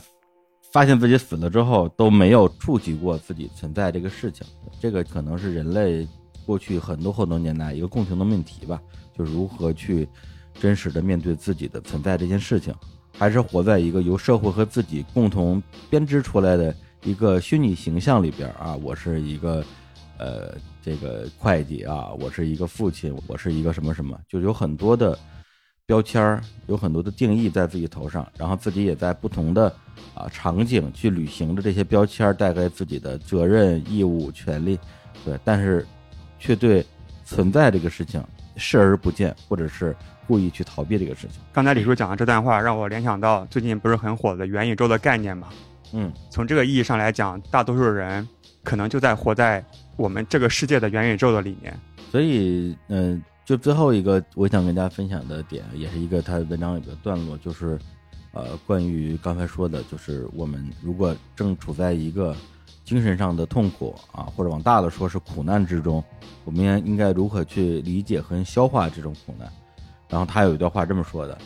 呃，当个人从社会提供的避难所里被猛地抛了出来，他不再能够以旧有的伪装来遮掩他的裸体，他懂得了他过去视为当然的东西里究竟有多少是就其本性而言，既非永恒也非必然的，而是暂时和偶然的。他懂得了，不管那个自己看起来是多么的完全包容他在内的社会环境里，自我孤独也是人生无法削减的一面。到了最后，他还看到了每个人在他自己的死亡面前。都是孤独和无遮无蔽的，不可否认，这些都是令人痛苦的真理。但是最基本的东西总是从痛苦之中学到的，因为除非有一股力量把它们强加给我们，我们惰性和自鸣得意的贪图舒服便会阻止我们学习它们。人类只有在经历了某种灾难之后，才肯去学习认识他们自己。战争、经济危机以及政治动荡都会使他意识到。他自以为安全可靠的那个人类世界，竟然如此脆弱。他领悟的东西始终在那里，隐藏在甚至最健全的社会表层下面。它的真实性，并不是因为其处于一个混乱而灾难的时代而稍微减少。但是，只要人们不是被逼，不得不面对这一条真理，他就绝对不会去这样去做的。这段话其实就跟我们节目刚才说的这个，对关于无常的理解是。很贴近的，因为我们生活在一个比较安全的、舒适的、我们习以为常的一个环境里，从小到大，啊，包括就是说越来越好嘛。因为我因为特别我们七零后，确实经历了整个社会蓬勃向上，然后每年都比上一年更好的一个呃三四十年的一个历史阶段。对，但是昨天我好像看了一个播客的标题，哪个播客大家可以自己搜一下，聊的挺好的，就是它主题就叫做。呃，一年比一年好，只只是人类的一个偶然性，啊，或者只是社社会的一个偶然阶段吧。对，所以很多时候，比如说我们对于未来的生活有一个呃三个月规划、半年规划，啊，三年规划、五年规划。对，今年可能要出国旅游，明年要买房，后年要结婚，然后呃后面还有什么升职、加薪、公司上市、登上人生巅峰。对呀，就是有很多很多的规划，但是所有的规划都是在。在于你所处的这样一个，咱们姑且为把这个我们生活的这个世界称为一个游戏，就依存在这个游戏模型一直不变的情况之下，对。但如果说一个突然之间的这种黑天鹅把翅膀一扇起来，你这个游戏变了，它完全变成了另外一个游戏了啊，从动森变成了塞尔达了，是吧？就你整个游戏规则都变了，那么我们就首先要认知到。我们是有可能在有限的人生之中，从一个游戏被切换到另外一个游戏的。对这个事情要有知，而且要接受它，然后去消化它。对，就接受这个世界的无常性以及这个世界的荒谬性，这样其实不会再有什么样的黑天鹅或者是突如其来的变化能够打倒你吧。所以就是咱们无，因为无常这个字儿，它是一个佛学的词汇，但是呢，因为呃，被用的比较多，也算是进入到我们生活中的一个日常用语了。让大家对于这两个字儿，可能都会有一个很字面上的一个呃直观的理解。对，但是从佛教就是无常这个字的一个，比如就咱就算一个出处吧。佛教有一个四法印啊，四法印呢，第一句话就是诸行无常，然后是诸漏皆苦，诸法无我，寂静涅槃。那么诸行无常跟诸法无我这两句话，实际上说的。呃，接近于同一件事情，就是这个世界上所有的事情都没有自性，对，就是都是没有它的那个本质的，对，就是你觉得一个东西它会永远是一个什么东西，比如说，眼前这朵花会永远绽放，大家都觉得哎，这个是不太可能，对，但是可能我们会本能的认为，我们所生活的这样一个环境会永远保持现在的这个样子，或者说我的爱人永远不会离开我这样很生活的一一种期待，对，大家会。把自己的意志依存在这种不变的可能性里边，而尽量去忽略变化的可能性，因为东西会让你觉得不安定和不安全。这也是理性的惯性，就是理性它有追求安定和自我同一性的一个趋势。但是只有你意识到了诸行无常和诸法无我这样的事情，你才能够在世界发生变化、自己身边的环境发生变化、自己身边的人发生变化、自己发生了变化的时候。不那么容易陷入到那种绝望的处境里，因为你心里知道，这个世界本来就是随时在发生着千变万化，而且有可能是巨大的变化。就接受这个世界的无常，那任何无常都不可能来打倒你嘛。接受这个无常也并不是说啊，那我就这怎么说就逆来顺受啊，世界是什么样子，我我我跟着它走就好了，随波逐流。呃，至少我的理解并不是这样。我觉得你接受了这个世界的无常，相当于是你理解了这个世界的真相。理解了世界的真相之后，你才更明白自己在这个世界，自己在自己的生命里边所处的位置，才更清楚自己想要去做的事情。这个是非常非常有价值的。嗯，前段时间除了刚才我说的那几个电影之外，我还去电影资料馆看了一个电影，叫做《摩托日记》。对，这个很有名啊。这个讲的是切格瓦拉年轻时候跟他的一个好基友的一次这个穿越南美洲的一次。特别 说好听点是灵魂旅行，说难听点就胡逼的旅行，非常的胡逼，完全是一个胡逼公路片儿，就它的前半部吧。然后，二零零几年刚拍出来的时候，我就在电影资料馆看过，那时候真的就是啥啥也没看懂，就觉得就觉得他们一路一路行骗泡妞，然后没钱，呃，就挺逗的。但这次看的时候，确实隔了十多年之后，有完全不一样的感受。呃，就是在整个电影的呃接近最尾声的时候，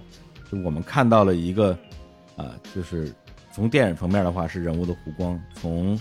呃这个人类的角度的话，我们看到了他就是真的是人类群星闪耀时，你看到了切格瓦拉何意成为切格瓦拉，因为他之前就是一个吊儿郎当准备毕业的医学生，然后有一个女朋友，他自己家里条件特别好，对未来也没有什么期待。病病殃殃的那么一个贵公子，然后跟自己的好基友出去骑摩托啊旅行泡妞，但是他，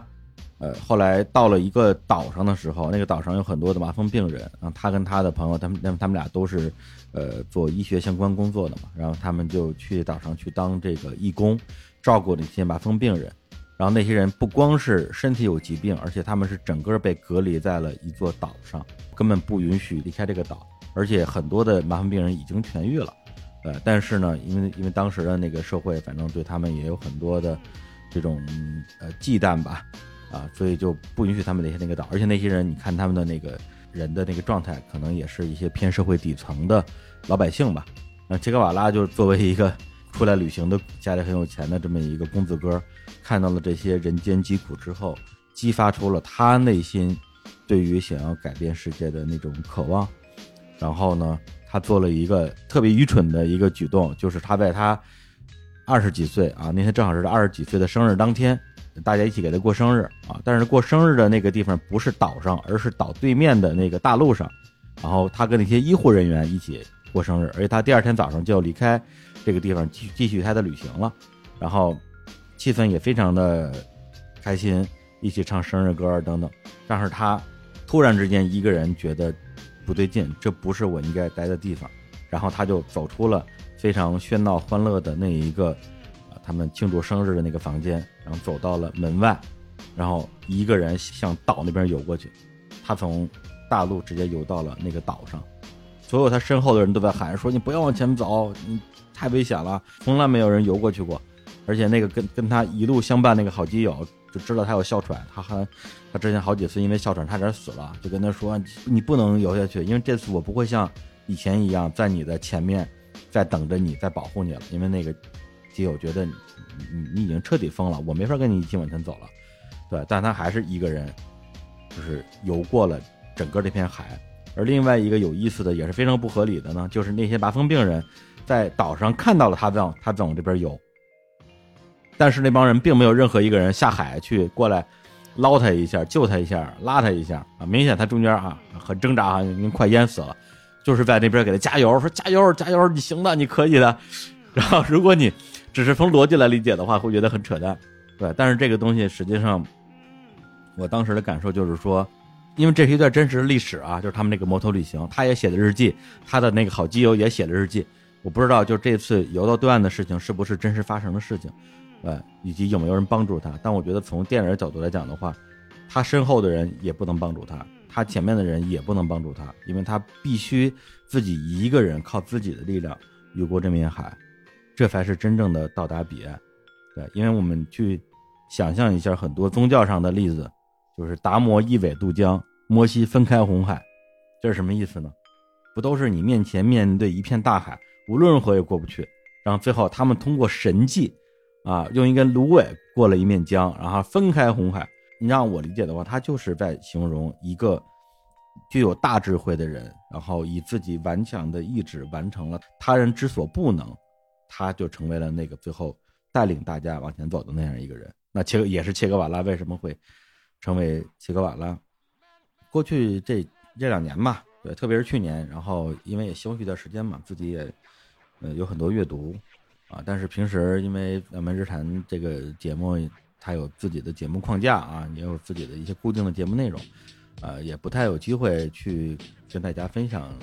嗯，这两年的一些点滴的小收获啊。而且这里边可能有可能会聊的呃稍微偏一点啊，然后也会有一些听众可能听不懂或者不理解。但我觉得今天。呃，在这样一个节目里边，很多东西实际上是我呃愿意拿出来跟大家去分享的。呃，包括呃，就刚才提到的这个，你说是渡海或者是渡江这样一个概念，其实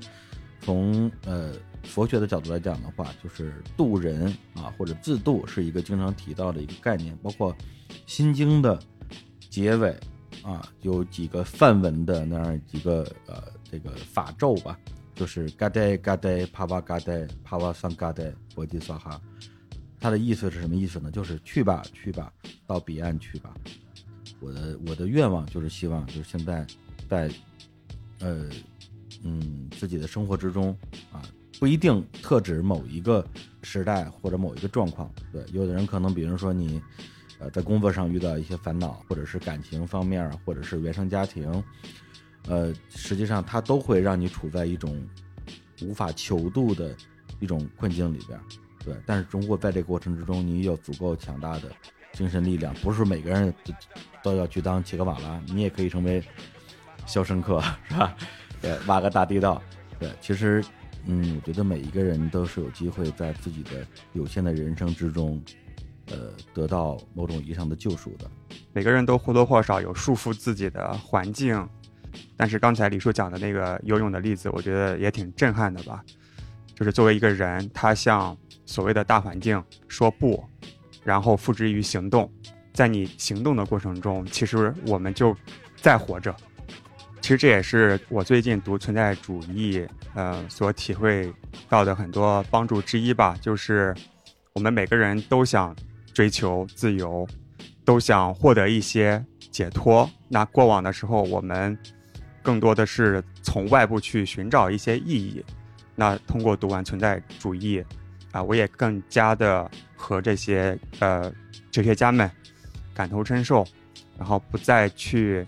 啊盲目的去追求一个统一的外部的一个意义，而是更多的是从自己的选择，并且为选择付之行动的过程中，尝试去创造一点点小的意义吧。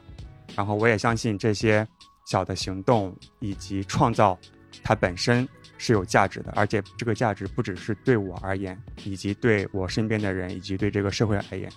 嗯，行了吧，咱们这节目聊的时间挺长的了，是，要不然就就就收在这里吧。好啊，对，因为那个平时啤酒事务局也好，日常也好，我们的节目还是大部分节目吧，还是更像个节目。然后呢，今天。